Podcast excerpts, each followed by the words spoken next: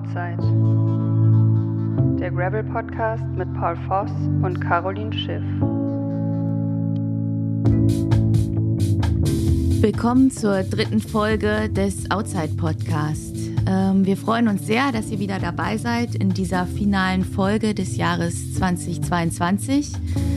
Ähm, ja, im letzten Jahr oder in der letzten Folge haben wir uns mit der amerikanischen Gravel-Szene beschäftigt. Und in dieser Folge wollen wir uns ähm, einfach mal mit der europäischen Gravel-Szene beschäftigen und haben auch dafür ähm, einen Gast heute, den ersten Gast bei uns im Podcast. Ähm, ja, an den werden wir sicherlich einige interessante Fragen stellen können. Er wird uns einige Infos geben können und darauf freuen wir uns. Ähm, ja, aber dazu später mehr. Ja, hallo Paul, wie geht's dir? Hi Caro, gut und selbst? Ja, mir geht's auch gut. Ja, du, du hängst ja mittlerweile seit äh, gefühlten Wochen auf Mallorca rum, wie es mir scheint. Ja, ja, es erscheint nur immer so. Ähm, ja, ich, ich bin der Kälte in Deutschland ein bisschen entflohen. Mir war das einfach zu kalt und hier auf Mallorca es sind schön 20 Grad und Sonne und ähm, da lässt sich es einfach besser trainieren und besser aushalten. Ja, ich habe ja schon geschrieben, äh, ihr habt es auf jeden Fall richtig gemacht und Fladi, den Laden immer nur dann aufmachen, weil Leute Räder abholen und sonst äh, auf Mallorca verbringen. Die Zeit äh, ist auf jeden Fall die bessere Konstellation als meine jetzige mit, äh, ich bin zwar auch unterwegs, aber leider nur innerhalb Deutschlands und hier ist das Wetter ja alles andere als angenehm gerade. Ja, ist super kalt. Aber so ist es halt, ne? Ja, gut, ich Ja. muss auch, bald muss ich wieder zurück, dann bleibt mir auch nichts anderes übrig, als in der Kälte trainieren und wieder aufs Crossrad zu steigen. Ja, wie ist da jetzt eigentlich dein Plan, äh, was Cross-Saison angeht? Ich habe gesehen, du hast ein Rennen gewonnen bei dir zu Hause in Bremen. Ja, genau. Ich bin so ein, äh, bei uns mein Heimrennen gefahren. Es waren zwei Rennen. Einmal die Nordmeisterschaft und dann noch auf derselben Strecke ein kleines lokales Rennen. Konnte ich beide gewinnen, hat Spaß gemacht. War natürlich als Einstieg direkt, ich finde, ersten Crossrennen sind immer super hart, weil es wirklich ja 50 Minuten Anschlag ist. Ähm, aber hat super Spaß gemacht und jetzt will ich auch die deutsche Cross dann Mitte, Mitte Januar fahren. Genau. Ja, in München. Und was fährst du bis dahin noch? Ähm, ich werde in auf jeden Fall das Bundesliga-Finale in Fechter fahren und ansonsten gucke ich mal, was noch kommt, was, äh, was ich mitnehmen kann. Aber ich glaube, so viel kommt gar nicht mehr. Insofern wird es eine kurze Saison. aber, du, aber genau, du musst auch äh, in Fecht, nee, du- kannst ohne Bundesliga-Rennen, kannst du, glaube ich, starten, aber dann startest du Ja. ganz hinten, ne? Wenn Ja, genau. Punkte- Dann bin ich ganz Ja. hinten. Aber im Frauenrennen ist jetzt so viele Starterinnen sind nie da und ja, schafft man es auch irgendwie so nach vorne, hoffe ich. Ähm, wir hatten ja beim letzten Mal, oder über die letzten beiden Folgen immer schon wieder angeteasert, dass wir endlich News bringen können zu deinem Verbleib im nächsten Jahr, mit wem du unterwegs bist, was du genau machst. Können wir immer noch nicht drüber reden. aber Nein. Nächstes äh, Mal bestimmt. Da sind wir im neuen Jahr und dann wird es auf jeden Fall bekannt gegeben werden. Ja. okay, also das heißt, bei der Deutschmeisterschaft fährst du dann schon mit dem neuen Rad und für Im- deine neuen Sponsoren. Genau, da fahre ich für meine neuen Sponsoren und auch im neuen Trikot. Genau. Okay, äh, bin ich mal gespannt. Aber ich habe es auch noch nicht gesehen. Ich weiß zwar, für wen du fährst, aber wie es aussieht. Ja, ich habe es schon? jetzt, genau, ich habe es jetzt schon gesehen, das Design und alles und ähm, super cool. Also ich freue mich richtig. Es motiviert mich auch extrem. Deswegen ähm, bin ich auch im Training und ja, es ist einfach äh, extrem motivierend, wenn man weiß, man kriegt so einen Support und ähm, es sieht alles toll aus und es ist viel Neues. Ja. Ja. Wann gibt es die neuen Räder? Sowohl Cross als auch Gravel? Ja, mein, und so. meine Crosser habe ich jetzt schon bekommen. Da bin ich jetzt schon das erste Mal drauf trainieren gewesen. Und ähm, alle weiteren Räder kriege ich dann zum neuen Jahr, je nachdem. Ich fahre jetzt eher sowieso immer nur im Gelände, deswegen reicht mir auch ein Crosser zurzeit ganz gut. Ja. Okay, nice. Ja. Dann bin ich mal gespannt. Oder sind, ja, sind, glaube ich, die Zuhörenden wahrscheinlich sogar noch gespannter als ich, weil ich, wie gesagt, ja mittlerweile schon weiß, was du fährst. Ja, Und- genau. Ähm, genau wie du es gerade angekündigt hast, wollen wir uns ja heute so ein bisschen mit der europäischen Gravel-Szene beschäftigen, mit mehr Fokus auf die deutsche, äh, wo wir da auf jeden Fall auch jemanden haben, der äh, aus Verbandsseite eine Expertise mitbringt. Ähm, genau, be bevor wir dabei hinkommen, ähm, gibt es irgendwie so zwei Themen, die in den letzten Wochen im Bereich Gravel irgendwie interessant waren. Es ja. ist, ja, ist ja leider ist ja echt nicht wie auf der Straße, ne, wo du eigentlich jede Woche auch so was Transfers angeht oder irgendwelche News hast du immer. Bei Gravel ist das immer alles ein bisschen äh, low-key gerade noch. Ja, ja ich denke, das wird sich definitiv im nächsten Jahr ändern, denke ich, wenn das alles äh, mehr wird und da auch irgendwie eine bessere Struktur herrscht. Aber im Moment ist es wirklich so, dass auch viele Infos, finde ich, die man kriegt, sind so, ja, stimmt das jetzt wirklich oder ähm, ist es jetzt nur ein Gerücht? Einfach, ne? Genau, ja, ja. ja. Ja, aber zwei, genau. zwei Dinge haben wir ja, die auf jeden Fall Fakt sind. Und das erste ja. wäre, ähm, wäre ja die neue ähm, Gravel-Serie, die europäische. Genau, es gibt die, äh, also Klaasmark äh, ist ein Rennveranstalter, der macht unter anderem äh, The Trucker, dann auch Rangshow Gravel, was dieses ein UCI Gravel Rennen war, äh, und noch viele andere Events, gerade in Katalonien, also in Spanien. Und die haben jetzt die Gravel Earth Series ins Leben gerufen. Äh, und Teil dieser Serie sind sieben Rennen, wovon sechs schon feststehen. Und das Finale wird noch, ähm, ja, wahrscheinlich irgendwie ein, ein Ausrichter gesucht. Und die Rennen sind The Trucker in Spanien, Katalonien, dann Bike is Nature. Ähm, das Event kannte ich gar nicht. Das ist in Frankreich, auch so ein bisschen so ein Radfestival. Dann Migration Gravel Race, das ist in Kenia. Das ist mittlerweile würde ich sagen, sogar das größte Gravel-Etappenrennen. Lachner Morten ist da schon gefahren und hat es auch gewonnen. Also ist ein ziemlich großes Rennen mittlerweile. Dann Octopus Gravel, das ist in der Schweiz. Ähm, The Rift kennen sicherlich auch viele, ist viel auch ein Ziel, das ist in Island. Äh, mega schönes, mega schönes Rennen einfach. Dann Bergslagen in Schweden und dann das Finale, was noch nicht bekannt ist. Ähm, ja, ist ein Rennen aus sieben oder eine Gesamtwertung aus sieben Rennen. So richtig bin ich noch nicht durchgestiegen. Also klar, es gibt irgendwie so ein Punktesystem, aber was man am Ende gewinnt, konnte ich noch nicht lesen. Du auch nicht, ne? Ja. Nee, also freue ich mich ja, dass es dir genauso geht, weil ich habe äh, mich, ich dachte erst irgendwie, als ich das gelesen habe, dass ich jetzt das Verständnis dafür noch nicht habe oder also ich fand es schwierig zu verstehen, was auf der Website steht, aber es wird auf jeden Fall ein Punktesystem geben ähm, ja, aus, ich glaube, es kommen drei Rennen in die Wertung, so wie ich es verstanden habe. Ähm, und auf jeden Fall das Finale zählt doppelt. Ja, aber ich denke, das wird äh, irgendwie noch mehr Klarheit geben und vielleicht, wenn wir mehr wissen, können wir es ja auch noch mal hier ähm, genauer beschreiben. Aber bisher habe ich es noch nicht so richtig verstanden, was jetzt eigentlich die Wertung angeht. Ja, wir hatten beim letzten Mal, als wir über die amerikanischen Rennen gesprochen haben, auch viel über Lifetime Grand Prix geredet. Die wiederum haben jetzt die Teilnehmenden des nächsten Jahres bekannt gegeben. Ähm, aus Europa hat sich niemand beworben. Im letzten Jahr war noch Laurens Zendam am Start.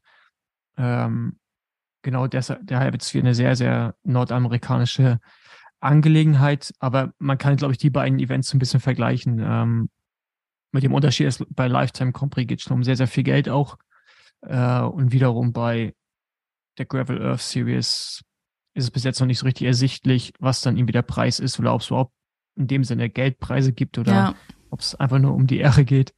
Ähm, ja, ja, ich glaube, das ganze Konzept dieser Gravel Earth Series ist ja auch so ein bisschen dieses Thema Nachhaltigkeit und äh, ja, also es ist alles irgendwie, also es ist schon Kontrast zum, ähm, zu den US-amerikanischen Rennen und ich Was? glaube, das Thema Geld wollen die da vielleicht nicht ganz so in den Vordergrund stellen passt ja, nicht ganz ähm, ins Konzept.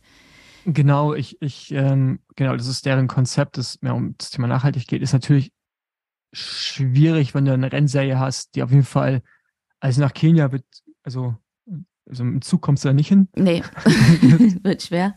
Äh, genau, da musst du Fall schon mal fliegen, ist halt so die Zusammensetzung dessen mit der Message, die man transportieren will, mh, mm, ist, ist finde ich, ein bisschen, bisschen schwierig. Ich weiß, dass Klaas Mark sehr viel Wert darauf legt, auch die Veranstaltungen, die sie machen, so die Trucker Rangshow, sehr nachhaltig zu organisieren. Also es sind auch eine der wenigen Events, wo ich war, wo man nicht damit prahlt, nachhaltig zu sein oder es versucht nachhaltig, sondern man macht es einfach. Ja, also da gibt's so Besteck, was du zurückgeben kannst, Becher und so. Also es ist halt, ist ja alles, ist eine sehr hohe Selbstverständlichkeit, ja, die da mhm. irgendwie, äh, äh, die da an den Tag gelegt wird. Und das fand ich sehr, sehr angenehm bei den Events, wo ich war. Ähm, ja, ich bin mal gespannt, wie man das vielleicht auch auf die, diese ganze Rennserie dann äh, ummünzen kann. Ja, ja, ja.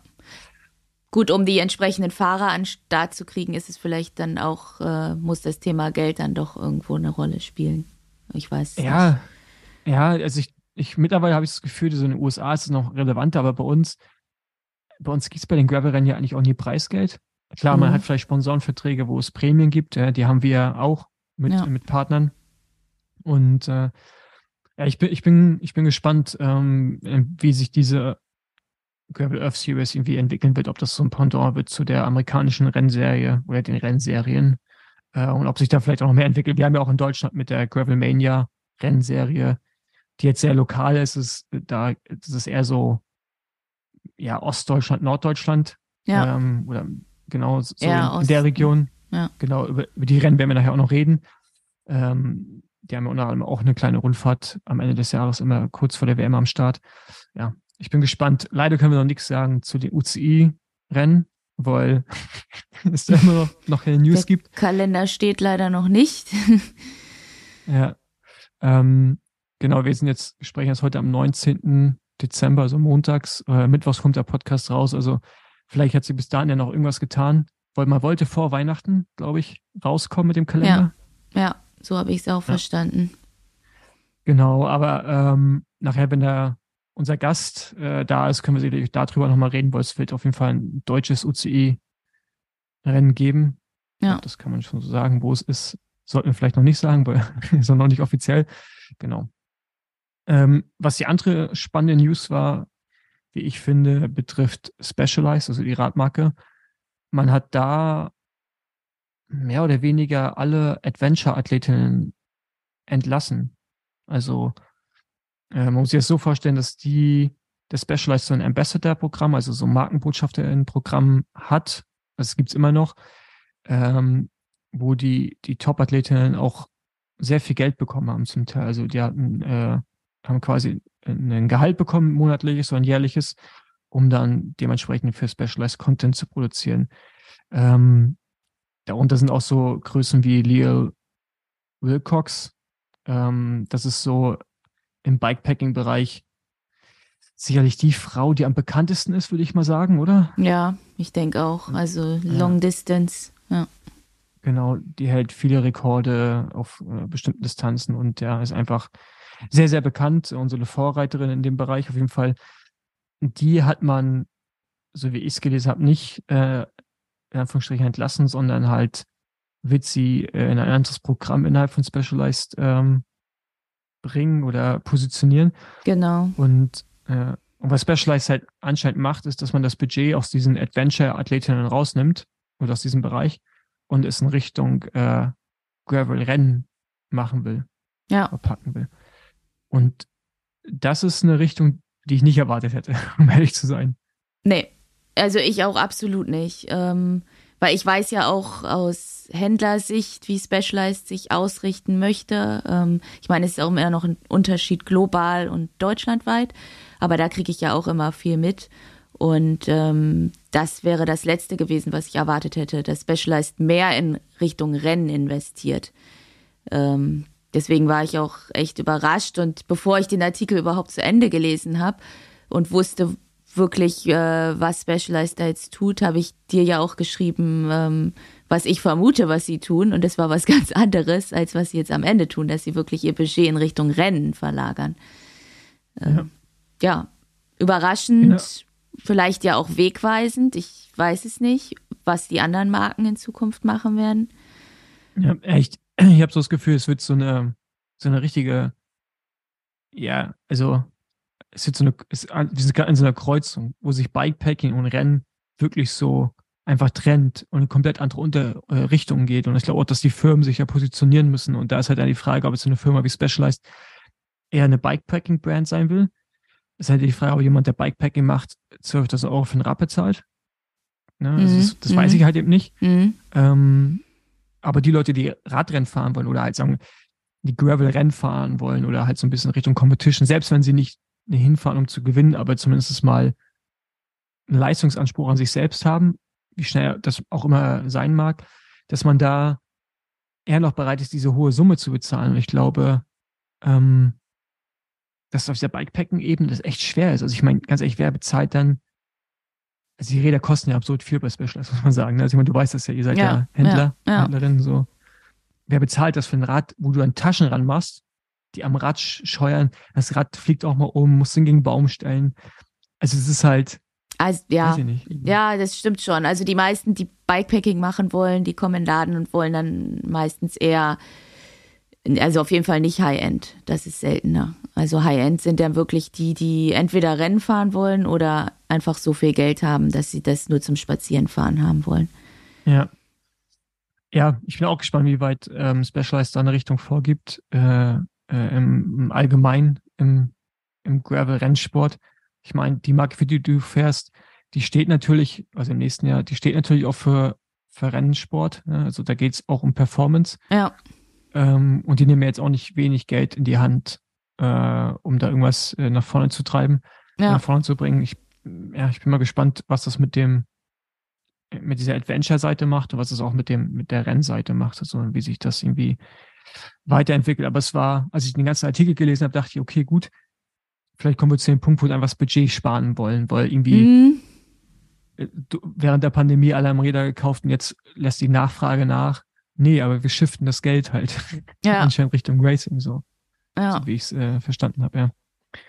Äh, ist interessant, ich habe von ein, zwei männlichen Athleten mitbekommen, dass die bei ihren professionellen Straßenteams aufhören und dafür News zu verkünden haben im nächsten Jahr. Die sind bis jetzt auch schon Gravel-Rennen gefahren und die sind auch auf Specialized unterwegs gewesen. Also ich kann mir gut vorstellen, dass es vielleicht nächstes Jahr ein Specialized gebrandetes, reines Rennteam geben wird. Das, ähm, das wäre auch, ja. ja wäre auch eine Möglichkeit, auf jeden Fall. Also ja, irgendwas in die Richtung werden sie machen, weil da wird ja jetzt einiges an Budget frei werden. Ähm, ja.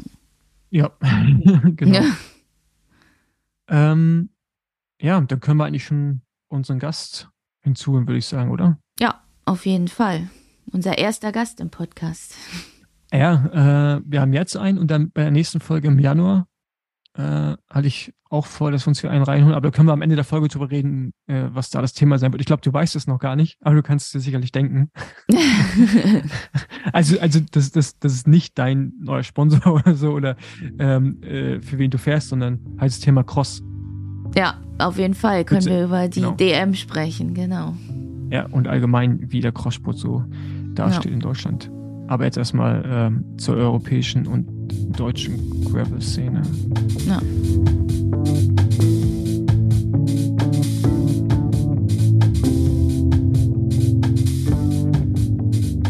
Okay, wir haben jetzt ähm, zu Gast Torben Hausern. Hi Torben. Hi, moin, grüß dich. Hi Torben. Hallo Caro, grüß dich. Torben ist hier heute bei uns der erste Gast, weil er neben vielen Sachen äh, auch der Gravel-Koordinator beim BDR ist. Nebenbei macht er dann aber auch noch Lightweight äh, Global Marketing und ist Teamchef, wer gerade stolz gesagt hat, nein, bei, äh, bei, bei dem Team Fahrradfreundinnen aus Berlin. Genau. Ähm, Tom, ich glaube oder ich hoffe, dass du uns heute viele Insights in die, in die deutsche Gravel-Szene liefern kannst und da rein, was der BDR eigentlich auch vorhat mit, mit Gravel oder ob er überhaupt weiß, was er damit vorhat. Ist auf jeden Fall ein spannendes Feld. Wie gesagt, ich hoffe, wir haben jetzt ein paar schöne Minuten, um das mal ein bisschen äh, ausgiebig zu diskutieren. Äh, es passiert auf jeden Fall was beim BDR. Äh, die Mühlen malen langsam, aber wir malen sie und ja, äh, ist eine spannende Sache auf jeden Fall. Ja. Was ist ähm, genau deine Aufgabenbeschreibung? Die gibt's gar nicht, muss man ehrlich sagen. Äh, als das Ding damals aufkam, habe ich mich da einfach ganz frei beworben, muss man dazu sagen. Ohne, doch, es gab eine. Doch, ich erinnere mich gerade. Das wurde ausgeschrieben, aber im RTF-Sektor Breitensport. Deswegen war ich auch gerade ein bisschen verwundert. Genau, äh, wo ich auch dachte, okay, ich sitze jetzt da mit der, äh, mit der Kommission Breitensport zusammen. Es geht hier um Radwandern, äh, Radball, so die gefühlt. Und äh, Gravel war halt da verortet. Da wurde jemand gesucht, der das ein bisschen koordiniert und das ganze Ding habe ich da erstmal rausgehieft in den Bereich Sportentwicklung. Da sind alle Sportarten verortet, die noch nicht olympisch sind ähm, und noch entwickelt werden müssen. Genau, ja. aber haben jetzt ein. Ja. Oh, schön, aber dann, da zählt dann ja auch Cross rein. Äh, da müsste Cross auch. Ist es nicht olympisch? Das nee, nee, nee. Cross. Nee, ich glaube, vielleicht hat Cross da auch schon rausgeschafft. Das ist beim BDR nicht so ganz einfach. Also das ist, äh, kann man nicht so genau sagen, aber ich glaube, da kommt, ich glaube, was ist da drin, ist so Einradfahren und solche Dinge sind noch da irgendwo unterverwortet, äh, wo man halt deutsche Meistertitel verleihen möchte, äh, die aber noch nicht groß genug sind. Ich glaube, da ist man sich noch nicht so ganz unsicher. Noch nicht so ganz sicher, Entschuldigung, genau, so rum. Und wann war das?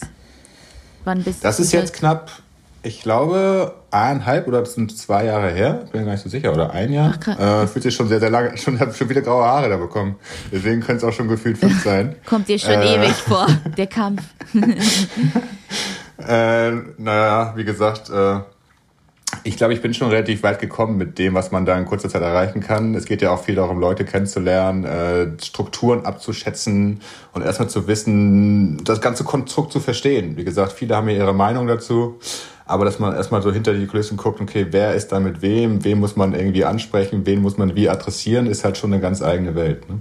Mhm. Okay. Wurdest du denn da irgendwie vom BDR eingewiesen oder an die Hand genommen oder eher so ins kalte Wasser geschmissen und dann haben die gesagt. Äh, naja, es ist halt so, Gravel kennt ihr auch, ist ein, ist ein Trendbegriff. Man wollte also auch beim WDR irgendwas mit Gravel machen, hat aber gar keine Idee, was das sein könnte. Also es war wirklich so, ja, du bist jetzt hier der Koordinator oder wie auch immer du dich nennen möchtest. Äh, mach halt, was du denkst, was richtig ist. Und es gibt da keine Richtlinie und da muss man sich schon sehr, sehr selber organisieren. Das heißt, äh, wenn ich da jetzt ohne Plan wäre, dann hätte ich wahrscheinlich auch nichts gemacht. Ne? Da muss man schon sich selber die Richtung vorgeben. Mhm. Ja. Ich gehe davon aus, dass es ein Ehrenamt ist, oder? Das ist eine ehrenamtliche Tätigkeit, genau. Ich glaube, deswegen habe ich es auch gemacht, weil ich habe mir gedacht, okay, wenn ich jetzt noch in unserer Generation was bewegen möchte, ist das wahrscheinlich die richtige Stellschraube, ähm, bevor sich da jemand hinsetzt, der wieder Dinge beschließt, die am Ende nicht mehr umgedreht werden können. Deswegen habe ich mir auch gedacht, okay, äh, ich möchte auf jeden Fall wissen, wenn da eine Schraube umgedreht wird oder die Münze geworfen wird. Ähm, und jetzt von vornherein auch schon etwas mitlenken und mitgestalten, weil wisst ihr selber, wenn da mal etwas steht, dann äh, steht es auch erstmal. Ja? Und dann äh, kann man es nicht komplett frei machen, aber ich möchte halt den Rahmen so weit irgendwie in die Richtung drehen. Deswegen waren wir auch schon mal in Austausch, Paul, äh, mhm. wegen einer möglichen WB Gravel. Ähm, da halt entsprechend die Stimmen zu sammeln, auch weiterzugeben, dass da auch das Gehör gefunden wird. Ja. Mhm. Wie ist eigentlich die, die Situation gerade bei der Wettkampfbestimmung? Äh, eigentlich ganz spannend. Äh, wir haben uns da jetzt zusammengesetzt, haben auch schon was zusammengeschrieben. Ähm, die wird natürlich jetzt geprüft durch verschiedene rechtliche Schritte. Das ist so ein Riesenapparat. Die muss natürlich an die verschiedenen anderen Straße, Bahn auch so angelehnt sein, muss da auch komplett ins Konstrukt passen muss auch an die UCI sich angliedern. Das ist so, du hast sehr, sehr viele Rahmenbedingungen. Also man denkt, man kann das da frei machen, ist eigentlich dann doch nicht so. Ähm, aber die haben wir jetzt soweit äh, sehr offen gelassen. Äh, die wird gerade geprüft und wenn die durchgeht, dann können wir auch eine deutsche Meisterschaft ausrichten. Das ist so der erste Meilenstein. Ja, aber cool. hat die UCI überhaupt ein Regelwerk, was den Namen auch verdient. Also ich habe so ein bisschen auch bei der WM den Eindruck gehabt, dass es eigentlich auch noch so, das sind so ein paar Zeilen, die man da hingeschrieben hat, wo man gerade mal noch was hinschreiben musste auf die Schnelle? Es gibt einen Katalog, also zur Not nimmt die UCI das, was sie bei der WM hingeschrieben hat, richtig. Und äh, auch zu, gerade was die Altersklassen angeht, die wir da auch kennen, die müssen wir jetzt auch in Deutschland, zumindest bei der deutschen Meisterschaft, müssen uns daran orientieren. Wir können nicht machen, was wir möchten. Das heißt, äh, wir müssen uns, wir können auch bei, bei normalen Rennen, regionalen, nationalen, können wir das ein bisschen umändern. Zum Beispiel hatten wir die Idee, dass wir die Junioren oder Juniorinnen auch mit rein, reinnehmen wollen ähm, um den Sport zu entwickeln. Das werden wir bei der deutschen Meisterschaft, müssen wir dafür ein eigenes Rennen machen. Mhm. Und äh, bezüglich deutscher Meisterschaft, wie ist da so, äh, ist da dann schon eine Planung vorhanden, bevor es überhaupt sozusagen genehmigt wurde? Oder äh, wie ist da der Stand der Dinge?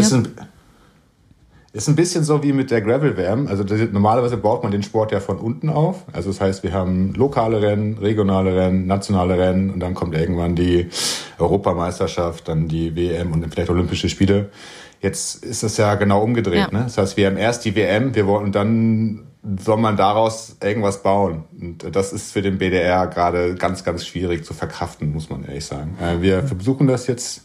Die Anträge dafür habe ich, habe ich letzte Woche fertig gemacht ähm, dass die zur Prüfung durchgehen. Da muss man dann begründen, warum das wichtig wäre, dass wir diesen Sport eine deutsche Meisterschaft ausrichten. ja, auch ganz spannend. Also was man beim BDR kann man immer begründen mit Mitgliederzugewinn oder Mitgliederzuwachs. Das ist immer eine gute, gute Basis. Ja, damit recht man.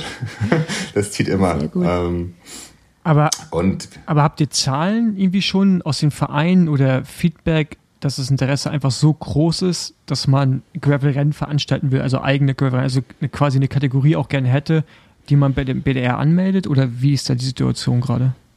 Es ist eigentlich ganz spannend. Wir haben ja ausgeschrieben, dass man sich für eine Gravel WM, DM äh, äh, sozusagen bewerben kann als Ausrichter. Und es gab fleißig Bewerbungen. Und äh, Ach, ich glaube, in der letzten in der letzten Zeit war es auch eher so, dass die Veranstalter dem BDR geholfen haben, überhaupt eine deutsche Meisterschaft im Cross Country oder auf der Straße durchzuführen. Äh, wir können die jetzt prüfen und sagen, wir haben verschiedene Bewerber und das ist für den BDR neu. Und man war auch sehr sozusagen ja, äh, verwundert, dass das auf einmal so ist. Aber anscheinend bringt dieser Sport auch touristisch äh, sehr viel auf die Landkarte, dass sich wirklich dann gewisse Gebiete oder Regionen sagen, wir hätten das gerne ausgerichtet. Wir können auch gewisse ja, äh, Kennzahlen stellen, wo wir sagen, okay, wir haben gesagt, wir hätten gerne gewisse Rundenlänge oder wir hätten gerne ein gewisses Profil. Das können die alles leisten. Und anscheinend finden die auch genug Sponsoren und Geldgeber und Infrastruktur, äh, wie das vorher noch nicht da war. Und daran würde ich sehen, wenn das schon auf dieser Ebene stattfindet, dann wird das auf lokaler Ebene äh, mit einem Blueprint später, den wir nachher bauen wollen, hoffentlich die neue Art von Straßenrennen, wie wir sie in Deutschland fahren können. Ja, das finde ich auch echt super erstaunlich, weil wir kennen es ja aus dem Straßensport, dass es immer heißt, äh, wir haben noch keinen Ausrichter für die DM, wir haben noch keinen Ausrichter und dann irgendwann findet sich jemand, der sich äh, der sich deren annimmt. Und deswegen war die DM ja auch schon einige Male auf dem Sachsenring. Und dass es jetzt beim Gravel so anders ist, finde ich, ähm, finde ich für mich erstaunlich, aber auch nachvollziehbar und auf jeden Fall sehr positiv. Das freut, freut mich dann auch auf jeden Fall.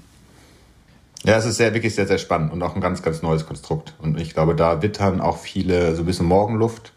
Ähm, und man kann es einfach anders einbinden in die ganze Region. Es ist mehr Volksfest. Es ist vielleicht auch das ursprüngliche Radfahren, was man da sieht. Man sagt, okay, es ist nicht dieses, dieses Space-Raumschiff. Man sieht, man hat keine riesen Busse von den Teams.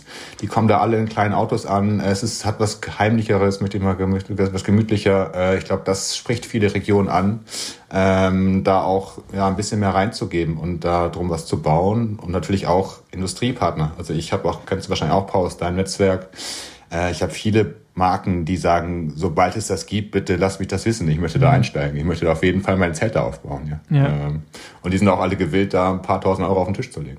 Wie ist, ähm, also wie nimmt man Gravel innerhalb des BDRs wahr? Also ich gehe mal davon aus, dass es am Anfang eher belächelt wurde und mittlerweile relativ schnell so eine Lernkurve da ist und man merkt, okay, äh, erstmal die Veranstalter haben Interesse, dann äh, Sponsoren, also auch monetär entsteht ein Interesse ähm, wo steht Gravel jetzt beim BDR, unabhängig davon, dass es ein Entwicklungssport ist. Aber nimmt man es ernst? Ähm, möchte man irgendwie auch mehr investieren?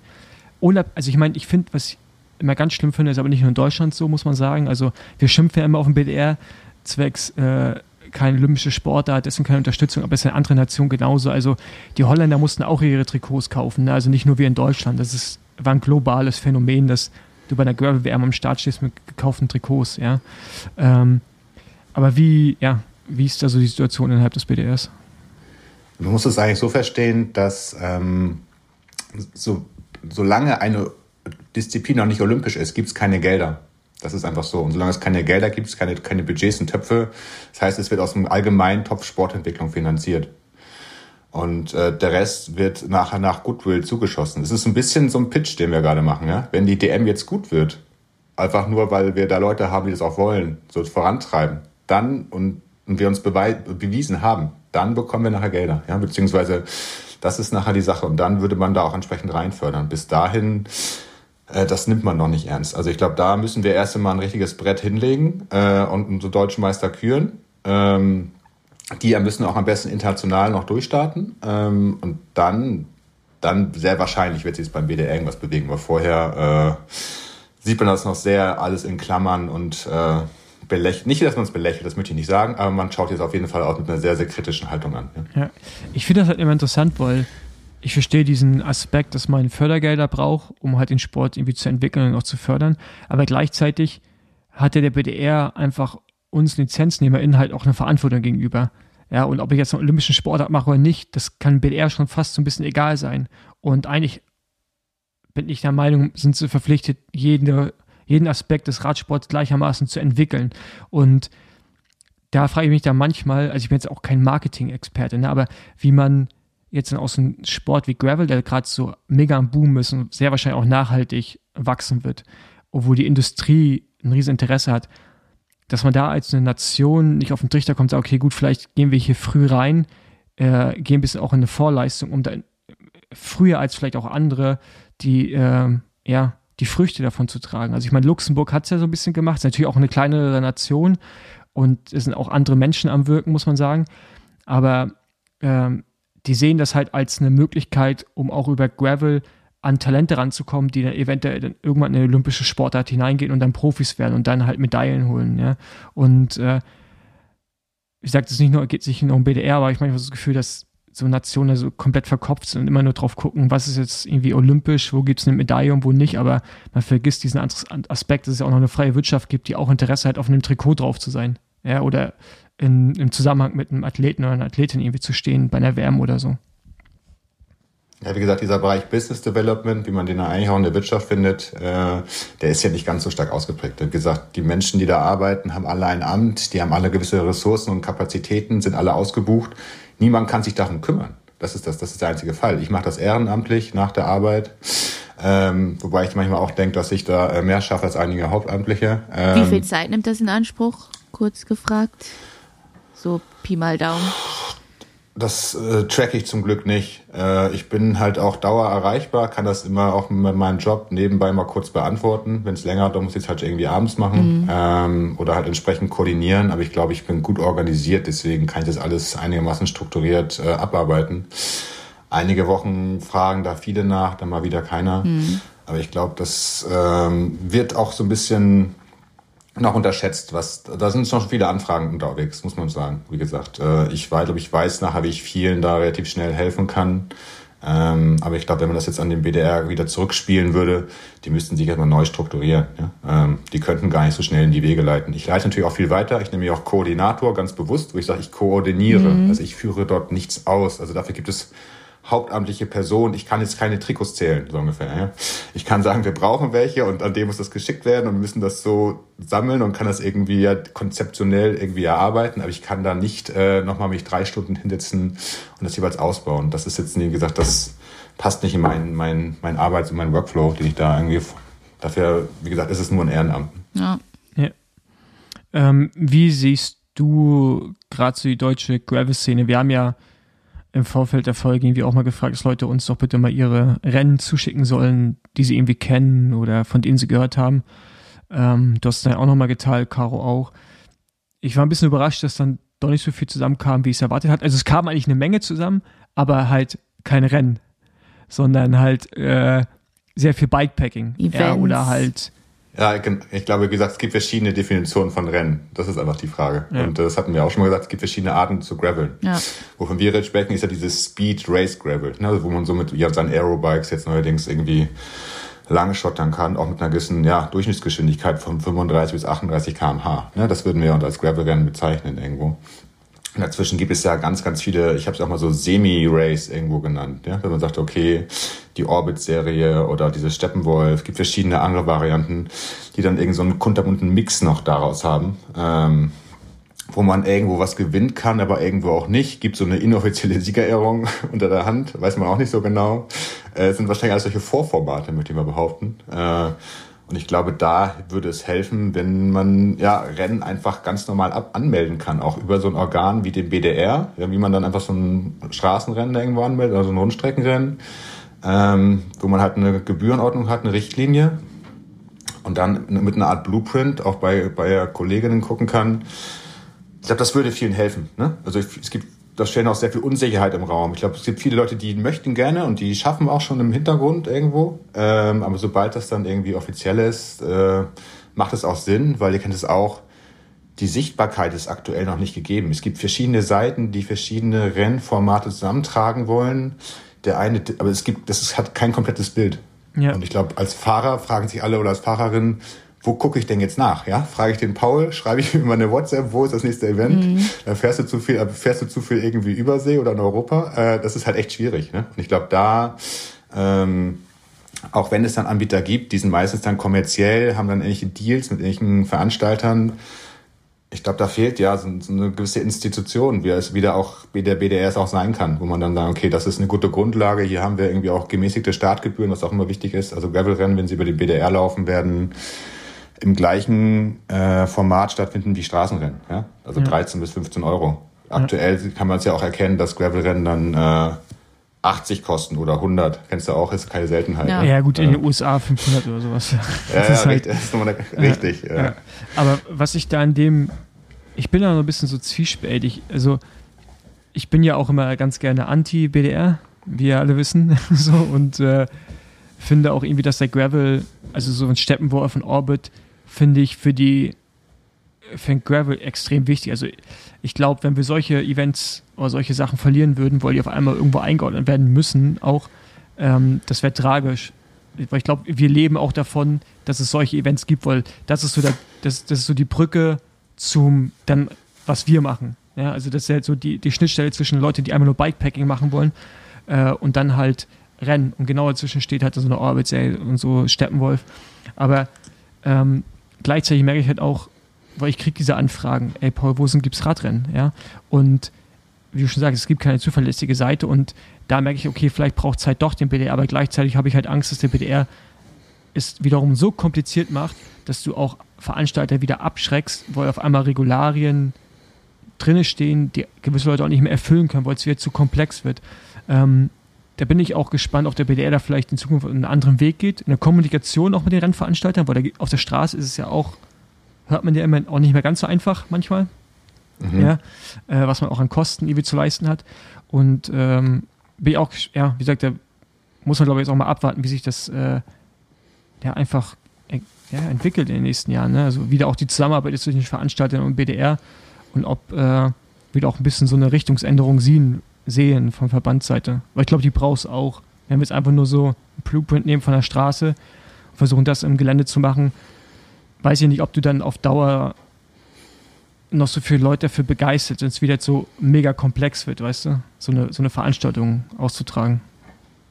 Auf jeden Fall, also das ist auch das Ziel. Deswegen soll jetzt auch die deutsche Meisterschaft, die wir hoffentlich aus, also das, man kann sagen, dass die WB Gravel, die wir jetzt ausgeschrieben haben und an der wir arbeiten, die ist relativ offen. Es gibt sehr viele Empfehlungen. Ähm, wir haben jetzt auch, wie gesagt, von dir zum Beispiel, die haben, kamen auch das mit der Reifenbreite rein, das haben wir dann schon berücksichtigt, auch aus Sicherheitsgründen einfach, wo wir sagen, okay, wir können es nicht komplett offen lassen. Ja, man kann mit Mountainbikes fahren, aber äh, bitte nicht, wie gesagt, wir fangen, glaube ich, an bei, ich bin mir gar nicht sicher, 38 oder 40 Millimetern, so um den Dreh ähm, haben es aber relativ offen gelassen für die Veranstalter, dass wir sagen, hey, wir wollen erstmal sehr, sehr viele Möglichkeiten den, den Leuten setzen, sich überhaupt in diesem Bereich irgendwie auszuprobieren, wollen da auch weiterhin helfen. Wie gesagt, man kann mich immer anrufen und fragen, mit wem muss ich sprechen, wie kann ich das umbauen. Ja? Ähm, und da, wie gesagt, Sportentwicklung hat den Vorteil, es ist noch sehr viel Spielwiese. Also das ist halt so, wenn man erstmal anders gesetzt ist, dann ist es relativ streng. Jetzt habe ich auch allen beim BDR gesagt, wir müssen erstmal gucken, was sind denn überhaupt die Leute bereit zu machen oder was gibt es für Möglichkeiten? Wenn wir irgendwie feststellen, in Deutschland sieht Gravelrennen in 70 Prozent der Fälle halt aus, dass es auf dem Rundkurs ist von 12 Kilometern, weil das einfach irgendwie geografisch sich so ergibt, dann ist der, der deutsche Gravel ist dann irgendwo hauptsächlich so. Dann gibt's immer noch andere Formate. Aber da muss man erstmal, das kann ich ja nicht von vornherein irgendwie ausschreiben. Ne? Ich sage natürlich, was ich gerne hätte. Ich sage auch, was ich gerne für die deutsche Meisterschaft hätte. Ähm, aber was dann ja national oder regional irgendwie abgeht, das müssen wir halt einfach gucken. Und da müssen wir auch immer ins Feedback gehen. Sagen die Leute sagen mir dann, okay, das ist machbar, mehr bekommen wir hier gerade nicht hin. Oder was ist zuschauerwirksam? Ja, wann verliere ich die Leute? Ist die Runde zu groß, gehen die wieder nach Hause? Ja, das ist halt so, muss man auch irgendwie ein bisschen abwägen und schauen, wie man das dann irgendwie zusammenbringt. Ja. Ja, das, was ich gerade merke in den USA, ähm, also jetzt gerade vor allem, was auch dann immer in den News ist, dass man hat es ja gefeiert, dass man so regellos war, ja, dass man alles machen konnte. Das führt aber jetzt immer mehr zu Problemen, desto professioneller der Sport wird, weil du auf einmal Leute hast, die halt so sagen, der Spirit of Gravel geht kaputt, wenn man in Aerobar fährt und wiederum die Leute, denen das halt scheißegal ist, die fahren halt mit Aerobahn, gewinnen dann die Rennen. Und das, das äh, früher wurde bei den Verpflegungsstationen immer angehalten. Mittlerweile äh, fahren die halt mit einem Trinkrucksack los, damit sie nicht mehr anhalten müssen. Also es ist halt sehr, sehr interessant, dass jetzt in den USA auch so ein bisschen, zumindest in, in den, bei den Topfahrern, der Schrei nach Regeln anfängt. Mhm. Also dass man gerne eigentlich Limitierungen hätte oder so, so ein Rulebook, an die sich alle, an sich alle halten müssen. Und äh, finde ich, find ich mega interessant, weil es ja um, um, immer viel, viel mehr Geld geht. Eben, ne? das ist Gerade, es ja. ja. Gerade in den USA geht es halt wirklich, ja, wie du auch erzählt hast, schon um viel Geld und ähm, je mehr Geld im Spiel ist, desto besser müssen die Regeln am Ende sein. Und gut, ja. da sind wir in Deutschland noch entfernt von, dass es da irgendwo ja. um Geld geht. ja, aber da, genau, da ähm, wäre noch eine Frage von mir zu der Wettkampfbestimmung da hatte ich dir auch zugeschrieben. Wie haltet ihr das oder wie seht ihr das momentan mit ähm, so technischen Support von der Seite, Unterstützung? Ähm, weil Gravel auch mal so eine leicht zugängliche Sportart bis jetzt war. Ne? Also du konntest einfach mit dem Zug zum Rennen fahren oder zum Event, fährst das, fährst mit dem Zug wieder nach Hause. Ähm, aber allein bei Gravelmania, ja, dieser kleinen Etappenfahrt in Brandenburg, ähm, kommen Leute jetzt dann auch schon mit verschiedenen Supports, werden Flaschen angereicht und Ersatzlaufräder. Also das geht schon alles sehr Richtung Straße, wo du auf einmal auch wieder ein gewisses Budget brauchst oder auch Sponsoren, um dann gerade im Gravel auch kompetitiv zu sein. Auf der Straße, ja, also da ist es dann, da kannst du auch überleben mit zwei Trinkflaschen am Rad, so ungefähr, ja, und ähm, ohne Ersatzlaufrad, weil Plattenwahrscheinlichkeit mittlerweile sehr gering, aber Gravel spielt da Technik auch eine hohe Rolle. Wie seht ihr das beim BDR? Habt ihr da irgendwelche Pläne? Ähm, ich glaube, die Idee war, dass wir eine gewisse Rundenlänge äh, vorschlagen und äh, dass wir sagen, pro Runde, meinetwegen 20 Kilometer, ich bin jetzt gar nicht mehr genau sicher, wie groß wir sie gesetzt haben, äh, gibt es halt eine Verpflegungsstation, wo du halt, äh, na, da kann, an dem Bereich kannst du Flaschen annehmen und auch entsprechend dein Material wechseln, selber wechseln mhm. oder dir geben lassen halt. Oder halt, wenn du halt zwischendurch pumpst, kriegst du da halt eine Standpumpe, ne? Kannst mal nachpumpen, aber halt nicht nur von unterwegs. Das mhm. würde ich irgendwie ganz gut, dass man auch gesagt, diesen Self-Support des Gedanken, den kriegt man nicht ganz raus. Wir brauchen aber auch nicht wie im Cross irgendwie fünf Boxen hier irgendwo, wo du alle drei Meter dein Rad wechseln kannst. Am besten noch irgendwie von Aerobar auf andere Laufräder auf neues Rad, so ungefähr. Dann, dass man sagt, okay, einmal pro Runde, ja, am besten irgendwo bei Startziel oder kurz davor, kurz dahinter, wo es auch für die Zuschauer irgendwie interessant ist, sowas mal mitzubekommen. Ähm, ich hätte es auch, wie gesagt, gerne weniger. Ne? Es geht darum, wie du es auch sagst, die Fahrer sollten selber ihr Material irgendwie unterwegs flicken können und können dann an einem gewissen Punkt das einmal auffrischen. Ja? Ähm, dass, wie gesagt, auch da Chancengleichheit herrscht, egal ob du jetzt mit einem großen Team kommst, du kannst auch deine Laufräder da einfach irgendwo deponieren, wie bei Startziel, früher beim Kriterium. Mhm. Ja? Ähm, dass man sagt, sowas ist irgendwie alles in Ordnung, aber wie gesagt, wenn da zwischendurch äh, nach dem Berg die Flaschen gerecht werden oder irgendwie auf der Abfahrt nochmal der Teamkollege dies macht. Das ist halt so, dass man das so ein bisschen unterbindet. Dass man sagt, okay, wir wollen den Sport irgendwie für alle ja, fair, fair halten und irgendwie auch gestalten. Äh, weil sonst äh, kommen da Teams und das wird direkt ja, platt gemacht. Ne? Dann ja. haben wir da, dann geht der Spirit verloren, die Leute sagen sich, gut, der Spaß geht verloren. Äh, und es ist ja eigentlich dieses schöne One gegen One gegen One oder einfach noch ein, zwei mehr, mehr dazu. Ja dass es eben, dass es eben äh, ja, ja. bestehen bleibt. Ja, ich denke auch, wenn dann auch Einsteiger merken, dass sie sowieso keine Chance gegen die professionellen Fahrer haben, dann gehen die gar nicht mehr an den Start und dann haben wir natürlich genau das zerstört, wofür Gravel am Anfang gestanden hat. Das denke ich auch und ich habe es jetzt auch bei den UCI-Ränder gesehen, dass äh, wenn man sich mal anschaut, wie auch einige Profis, der Nathan Haas zum Beispiel, ja, der hat ja auch, äh, wenn er da, als er in Schweden war, der hat ja auch keine Betreuer dabei. So ganz eindeutig. Äh, der ja, ist, da alleine. Viel zu auf. Also, also ich meine, was, also ich hatte jetzt auch bei den meisten Rennen, bei der WM hatte ich dann jemanden aber auch nicht selber, sondern da hat mir dann halt in dem Fall Bike Aid geholfen, ja, äh, der Schnappgar. Ja, ja. Und weil diese ganze Logistik dahinter, ähm, gerade wenn man irgendwie auch als Profi unter, unterwegs ist, das ist so teuer. Ähm, klar, wenn jetzt nicht gerade beim Team angestellt, also als Straßenprofi, dann ist es nochmal einfacher, aber das Team hat den eh äh, Stuff, den, die einfach rumschicken und dann stehen die halt beim Gravelrennen am Start. Aber wenn du so allein unterhalten bist, wie wir drei ja auch, das, das ist ja auch dann irgendwann nicht mehr finanzierbar, ja. Und, ähm, und widerspricht mir auch so ein bisschen bei dem Gedanken, wie eigentlich Graveln auch sein kann, dass es halt so eine neue Form von Radrennen einfach auch ist. Ein bisschen purer, aber es ist auch in der Natur. Es ist rougher, es ist kein Straßenrennen. Und äh, so, so gewisse Aspekte, finde ich, sollte man versuchen beizubehalten. Ähm, wir hatten ja vorhin gesagt, dass wir eigentlich auch so ein bisschen über die europäische Gravel-Szene reden wollen.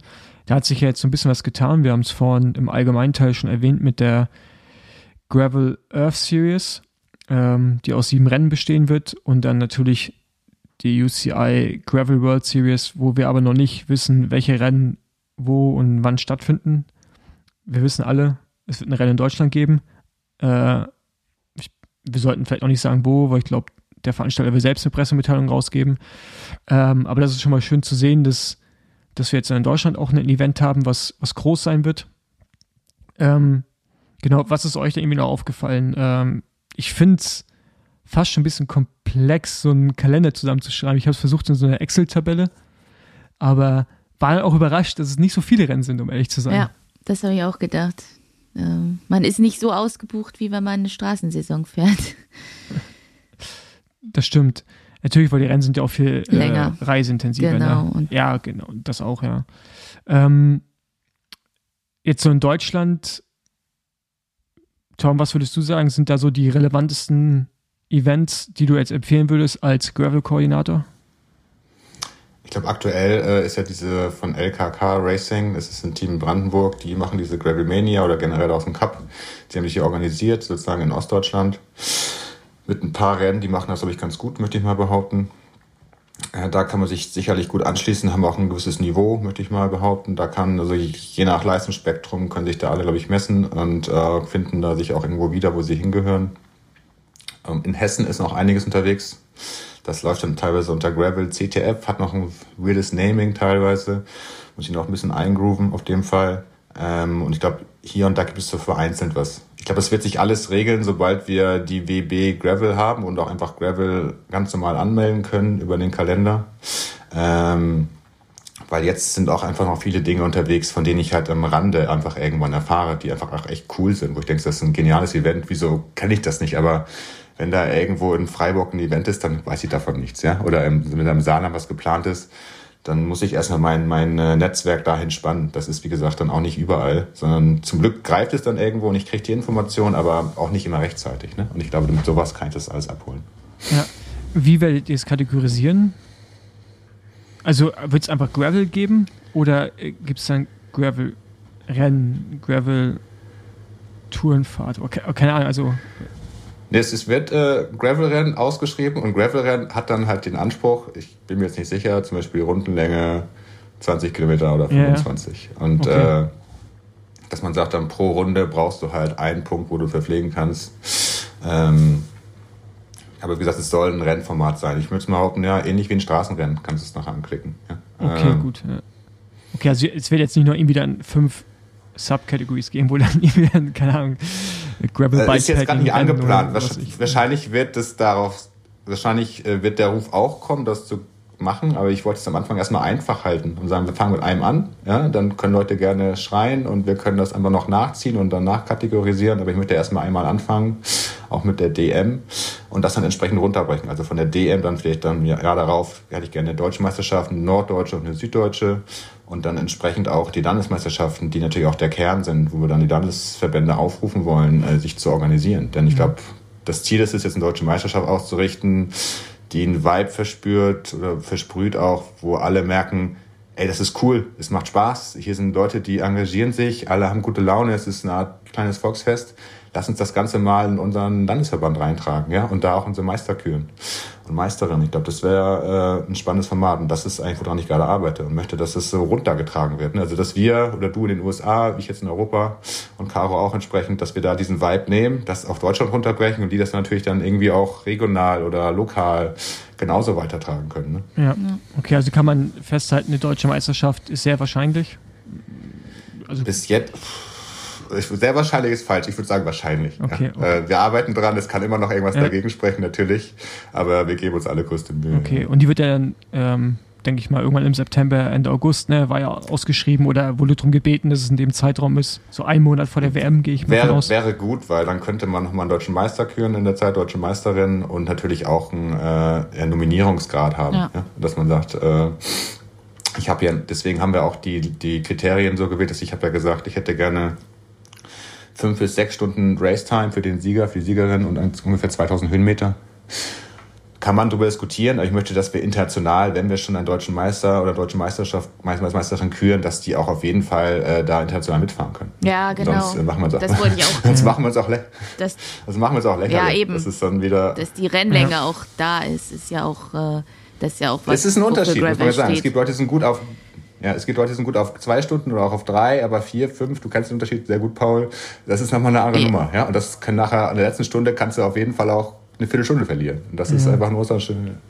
Ja, also vier, vier, fünf Stunden bei Männern ist das ja noch so, also da musst du ja schon auch semi-professionell mindestens mal trainieren, um davon mitzufahren. Und alles ab 5, 6, dann, also da musst du schon sehr viel Zeit auch haben, muss man sagen. Ja, ja natürlich. Und, und bei Frauen ist ja noch viel extremer. Also ähm, da ist ja, äh, denke ich mal, alles so über drei Stunden ist dann schon äh, auf jeden Fall schwierig. Ja. Aber äh, die WM ist halt auch so lang, ne? Also, Eben. Und, und das ist, bin ich ja auch immer so ein Fürsprecher für. Ich finde, Gravel hat damit angefangen, alle gleich zu behandeln, ja. Männer, Frauen, und äh, also jetzt die beiden kann man äh, kategorisieren, ähm, auch mit Meistertrikots momentan. Und das muss man halt in Deutschland einfach auch dann sofort führen und sagen, okay, gut, ähm, das ist halt gleiche Rundenlänge und dementsprechend muss man sich halt anpassen. Ja. Das war auch das Ziel. Also wie gesagt, hier werden nach meiner, nach meinem Konzept, wie ich das sozusagen vorgeschlagen habe, sollen die Frauen wie die Männer entsprechend die gleiche Länge fahren. Also es, die Abstufung ist dann entsprechend nach den Altersklassen. Ja, mhm. nach, kann man Finde ich auch nehmen. auf jeden Fall ähm, richtig, dass die Frauen da genau wie die Männer behandelt werden. Und noch eine Frage. Das ist jetzt, Achso, Entschuldigung, wie wir beim Marathon. Das ist das typische Beispiel. Da laufen die Frauen ja auch nicht 38 Kilometer, ne? sondern äh, genau. die laufen. Und wir können das ja auch. Ist ja nicht so, dass wir irgendwie ähm, schlechter sind und da die Länge nicht können. Ganz im Gegenteil. Also ich glaube, es geht. Ich weiß nicht, was die UCI, UCI sich da denkt. Ich glaube, die hat sogar jetzt aktuell bei den Frauen im Straßenrennen die Distanzen hochgehoben, ne, auf ja. 130 Kilometer. Ja. Ähm, ja. Aber da, ich, ich finde, da muss man noch, also ich finde auch Straßenradsport, ist, ist auch im Fernsehen und so, ich, also da kann ich schon nachvollziehen. Ja, also ich finde Männer dann manchmal auch, wenn die fünf, sechs Stunden rennen, das muss nicht sein. Ich auch. Gravel, ich glaube, Gravel wird nie das Potenzial haben, in voller Länge übertragen ja. werden zu können, allein aufgrund der Gegebenheiten. Ähm, da kommt es einfach auf andere Fahrertypen an und sowas. Aber äh, ja, es ist so ein Gravel-Rennen muss halt einfach schon mal fünf, sechs Stunden einfach sein. So. Und ich, ich das, das, das also, ist für mich auch einfach die Definition von Gravel. Ja, ja, Dass die Länge eben vorhanden ist. Und Straßenrennen bei Frauen war ich jetzt nie äh, so, dass ich gesagt habe, die sollen so lang sein wie die Männer rennen. Das finde ich auch absolut blödsinnig. Aber Gravel ist da wirklich was anderes. Deswegen ist es ja auch eine andere Sportart. Ja. Das ist, glaube ich, auch der Punkt, warum ich darum gebeten habe, dass man möglichst versucht, auf Runden zu verzichten oder eine große Runde zu bauen, dass man halt auch nichts zweimal sieht. Ich glaube, das ist das, was auch den Reiz von Gravel ausmacht, dass man nachher wiederkommt und sagt sich, ey, wo war ich denn heute überall? Also ich bin sechs Stunden da irgendwie konzentriert durch den Wald geknallt und dann war ich mal im Sand, einen Berg rauf, Berg runter und dann wieder rechts, links, äh, dass man sieht, denkt so, krass, was, was, was ist da alles passiert? Ich habe nicht zweimal gesehen oder maximal zweimal, ja. ähm, aber halt nicht, beim Cross hast du halt jede Runde die gleiche Kurve und kannst dich immer ein bisschen aussteuern. Ja? Ähm, das macht den Reiz ja am Ende aus, dass man auch diesen großen Abenteuerfaktor mit drin hat und sagt am Ende so, wow, das war, deswegen heißt ja auch diese Gravel Earth Series, das sind verschiedene Erden, auf denen man da fährt mhm. und die man da irgendwie erkunden kann. Und das ist ja genau dieser Spirit. Ja. Ne? Und den würde man durch Runden fahren auf jeden Fall äh, diesen Spirit nicht ernst nehmen oder weitertragen wollen. Ja. ja wie, wie werdet ihr in Zukunft SportlerInnen wie uns kategorisieren? Also wir, wir sind beide Profis, wir verdienen unseren Lebensunterhalt damit. Ähm, es gab ja bei der WM auch das Ding, dass ich ja quasi über eine Wildcard des BDRs durfte ich dann beim Profirennen oder beim Elite-Rennen starten. Äh, wie wird das in Zukunft gehandhabt sein, zumindest mal innerhalb von Deutschland? Ähm, ich habe versucht, das fortzuführen, dass wir eine Elite-Kategorie haben, für alle, die sich so nennen wollen, und natürlich dann die entsprechenden Altersklassen. Wird es ähm, Lizenzen geben oder dafür? Äh, bis ist wahrscheinlich vom BDR, ich, von der UCI abhängig, oder? Auch. Das kommt von der UCI am Ende, ganz am Ende, ja. Also ich bis jetzt äh, würde ich halt ganz klar sagen, jeder soll sich da einsortieren, wo er denkt, dass er hingehört. Ja? Mhm. Also ich, wie gesagt, ich bin auch früher viel Rennen in Dänemark gefahren. Da gibt es immer noch A, B, C-Klasse. Da kannst du melden, wo du möchtest. Da kannst du auch als A-Fahrer C-Klasse fahren und wirst trotzdem nicht gewinnen. Ja, ja ist das, das so? Äh, das kannst du machen, ja. Und äh, die haben halt das System, also klar, wenn du KT-Fahrer bist, wärst du auf jeden Fall A-Klasse, so ungefähr. Ähm, aber du hast auch als die Chance, auch als guter A-Fahrer, wenn du sagst, ich fahre als Vorbereitungsrennen, fährst halt B oder was auch immer. Das ist irgendwie ganz praktisch. Und die, die vertrauen darauf, dass das Niveau so hoch ist, dass sich das auch über die Jahre so selber heraus, herauskristallisiert, dass da auch niemand neigt, da betrügen zu wollen, zu können oder zu müssen. Und mal schauen, wie die UCI das handelt. Aber ich würde es irgendwie schön finden, wenn wir eine Elite-Klasse haben, wo alle denken, dass sie Elite fahren können und wollen national wie international am besten, ja, das nicht Niveau gleich halten kann. Und dann entsprechend halt auch diese Altersklassen, die wir halt fortführen müssen ne, von der UCI, wenn wir eine deutsche Meisterschaft haben wollen. Ja. Es kann sein, dass wir da einiges zusammen starten lassen können, dass wir sagen, okay, das wird zwar einzeln gewertet, aber lass uns doch mal, wenn wir noch nicht ganz so viele Starterinnen da am Feld, ähm, am, am, äh, beim Rennen haben, dass wir das gemeinsam machen. Und wie gesagt, ich hätte auch gerne die Junioren oder die Juniorinnen schon mit drin, dass man die eben auch mitnimmt und nicht ausschließt. Ähm, das ist bei der UCI jetzt noch nicht vorgesehen. Ich würde sagen, die fahren auf der Straße die gleichen Übersetzungen, ja, das wurde auch aufgehoben. Die können auch, das Niveau ist so hoch, die können auf jeden Fall auch damit fahren. Ja. Äh, mhm. Gerade wenn sie, wie gesagt, die Jugend da früh ranzutrainieren. Bis jetzt kennt man viele sozusagen, die nach ihrer Karriere in den Gravel-Sport reingehen, aber wieso nicht? Gibt in, gibt in Kanada äh, Adam Besser Robert, äh, der ja auch mit, weiß ich nicht, nach deiner U23-Zeit ist, davon mhm. mit rumfährt. Wieso sollte das nicht auch in Deutschland passieren? Ne? Ja, genau. Wir hatten ja eigentlich gesagt, dass wir auch so ein bisschen mehr noch über die europäische Szene und so reden wollen, aber in der Tat ist es momentan echt noch schwierig, so das so ein bisschen zu fassen, weil es gibt zwar viele Rennen, aber man kann die nicht so einfach kategorisieren, ja, wie auf der Straße und oder Mountainbike-Bereich auch. Und äh, ich habe auch versucht, so eine Liste zu erstellen, die man dann irgendwo vielleicht auch sich runterladen kann, aber ähm, das momentan alles noch so undurchsichtig. Ähm, wir haben jetzt ein paar Events genannt, wie gesagt, die Orbit-Serie, die sich über das ganze Jahr zieht. Dann Steppenwolf hat zwei Veranstaltungen. Gravelmania Cup oder dann auch die Gravelmania Rundfahrt am Ende des Jahres können wir sicherlich aus deutscher Perspektive empfehlen. Es wird ein deutsches UCI-Rennen geben. Und dann gibt es noch ganz, ganz viele kleine Events, ja. Also so, wir haben lokale Leute geschrieben, die sich dann irgendwie mit zehn Leuten treffen. Das wächst jetzt Jahr für Jahr. Ähm, aber es ist alles gerade noch sehr schwer zu fassen und das irgendwie auch dann als Rennen zu äh, klassieren. Was sicherlich momentan bei uns am größten ist, sind diese ganzen Bikepacking-Geschichten. Da haben wir sehr viel und das glaube ich auch wahrscheinlich so noch die größte Community, würde ich fast sagen. Ja, also damit holst du die meisten Leute gerade noch ab. Ähm, das wird sicherlich in Zukunft auch diverser und größer noch, auch im Rennbereich. Und in Europa haben wir ja schon erwähnt, die Gravel Earth Series, die UCA, Gravel World Series, wo eigentlich auch für alle was dabei ist. Wir haben ein Rennen in Deutschland, aber dann auch, wenn man nicht gerade in der Mitte von Deutschland wohnt, hat man eigentlich in fast jedem Nachbarland von Deutschland die Möglichkeit, rüber zu fahren. Ja, in Polen war was, in Skandinavien sind Rennen, in äh, Benelux sind Rennen. Ähm, von daher äh, ist da eigentlich für jeden und jeder was dabei und ähm, genau. Ja. Wenn wir, oh, ja, wenn wir über die nächsten Monate weitere Zuschriften bekommen von Rennen, können wir sicherlich mal so eine Liste zusammentragen und die irgendwo veröffentlichen, aber gerade ist es noch ein bisschen zu wenig. Ja.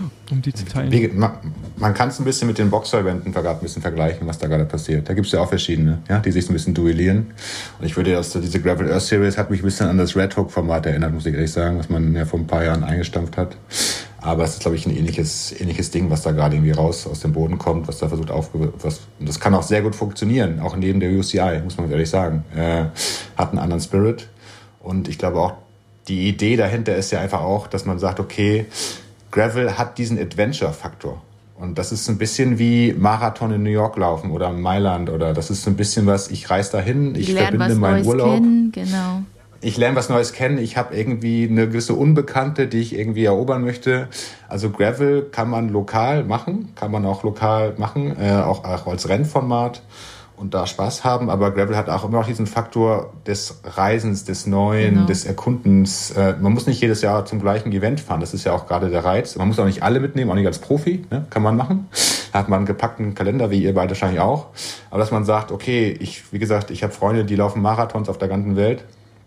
Und sagen, okay, ich hole meine Medaille einmal in Venedig, dann fahre ich das irgendwie in Spanien, dann fahre ich irgendwie nächstes Jahr möchte ich irgendwie da mal äh, mir das angucken und ausprobieren und das irgendwie touristisch verbinden. Ich glaube, das ist auch ein großer Reiz. Deswegen äh, ist dieses Netzwerk aus Europa und am Ende dazu ein paar lokale Rennen in Deutschland plus Trainingsausfahrten, dann hat man auch als äh, normaler Amateur oder Hobbysportler, Sportlerin äh, auch ein schönes Jahr vor sich, in dem man sich im Gravel austoben kann, würde ich behaupten. Ja, auf jeden Fall. Ähm, ich würde jetzt trotzdem einmal noch mal kurz so in meinen Augen die europäischen Highlights erwähnen, was sicherlich ähm, mit The Trucker ist. Ja, gibt es verschiedene Distanzen von 50, 100, 200 und 360 Kilometer sind das, glaube ich. Äh, in Girona Ende April finde ich so auf europäischem Boden so mit eins der Highlights. Ich habe es noch nicht gemacht bis jetzt, ja. Ich werde aber im nächsten Jahr da fahren. Aber die Bilder, die ich gesehen habe, was ich von der Community mitbekomme, ist das anscheinend somit das äh, größte und wichtigste. Da gibt es Grinduro in Deutschland, ähm, auch so eine weltweite Rennserie. Ist auch eher mehr so Bike-Festival. Mhm. Ähm, dann Rangshow Gravel, was am gleichen Tag wie Anbauen stattfindet, Anfang Juni in Katalonien. Für mich eins der schönsten Gravel-Rennen, die ich hier gefahren bin. Ja, also ich bin jetzt auch erfahre jetzt erst seit zwei Jahren, aber bin ein paar Rennen schon gefahren. Landschaftlich unglaublich geil. Kann ich nur empfehlen.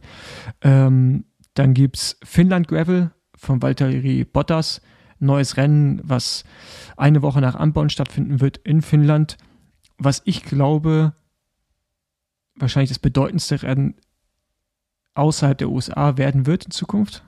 Also da werden die besten Profis aus den USA auch rüberfliegen direkt nach Unbound. Also das wird ein krasses Starterfeld sein. Äh, natürlich dann The Rift ist, glaube ich, auch so ein Once-in-a-Lifetime-Ding. Also erstmal, weil es teuer ist, man kommt schwer rein. ist auch schon ausgebucht, ja. ne? Und ist, ist immer sofort ausgebucht.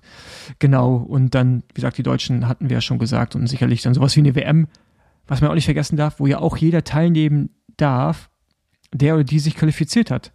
Was, was ich irgendwie auch geil finde. Also es ist schon auch wirklich eigentlich eine coole Sache, ne? Das, das motiviert ja auch total viele Leute. Ich bin letztens hier auf Mallorca mit äh, auch einem Masters-Fahrer gefahren und für den war halt das Mega-Ziel nächstes Jahr die Gravel-WM, seine Altersklasse fahren.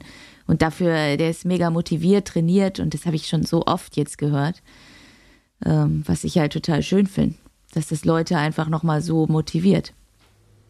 Ich finde es auch super. Also wie gesagt, das ist so ein bisschen dieser Anreiz, dass man sagt, okay, du kannst äh, ob jetzt Profi oder guter Amateur, auf welchem Niveau auch immer, kannst dich in deinen Altersklassen nochmal messen, kannst vielleicht sogar mal, wenn du möchtest, ein Deutschland-Trikot anziehen ja. ne? äh, und da ein Startblock hinter Mathieu van der Poel stehen. Ne? Und das ist äh, schon ein großes Erlebnis, muss man ehrlich sagen. Das kriegt man auch nicht überall. Ja. So nah dran zu sein an seinen Topstars, das kriegt man in anderen Sportarten eben auch nicht mit. Das muss man schon sagen. Das ist ein ein sehr integratives Format, was man da schafft, also von der UCI her. Und wie gesagt, die Gravel Air Series äh, steht für sich, hast du gerade schon gesagt, Paul, das sind wirklich verschiedene Erden. Die haben ja auch ein Rennen in Kenia da, glaube ich. Mhm. Da kann man äh, neben den Schlangen da irgendwo in Afrika langfahren. Wahrscheinlich auch ganz spannend, ähm, was die da schaffen. Und ich glaube, da ist für jeden was dabei. Also mein, meine Idee oder mein Tipp wäre wahrscheinlich, dass man sich vielleicht eins in, ja, einfach am besten mal eins von jeder Serie raussucht. Die haben verschiedenen Vibe und dazu wahrscheinlich so drei, vier deutsche Rennen irgendwie sich rausnehmen. Die DM kann man auch gerne mitnehmen. Die wird auch noch offen sein, beziehungsweise äh, auch eher Hobbyklassen sehr wahrscheinlich mit sich führen. Und wir haben auch, wie gesagt, ein deutsches UCI-Event, äh, was äh, auch auf jeden Fall groß aufschlagen wird, äh, was auf jeden Fall eine Reise wert ist. Genau. Dann äh, danke ich dir, Torben, für deine Zeit. Danke euch. Ja, vielen Dank. Genau, und ähm, wir ja, hören uns dann Mitte Januar wieder. Da wollen wir uns mal ein bisschen mit Cross beschäftigen. Ähm, Caro wird die deutsche Crossmeisterschaft fahren. Wir wollen, hoffentlich klappt es, äh, den einzigen, den letzten deutschen Cross-Weltmeister hier in den Podcast holen. Äh, da bin ich zuversichtlich, da habe ich zumindest mal einen guten Draht hin, ähm, um da mal über den Status quo äh, des deutschen Gravel, nee, Entschuldigung, deutschen Cross-Sportes reden. Ähm, genau, aber bis dahin euch allen äh, frohe Weihnachten, guten Rutsch und dann hören wir uns Mitte Januar wieder. Bis dann. Ja, bis dann. Guten Rutsch, schöne Weihnachten.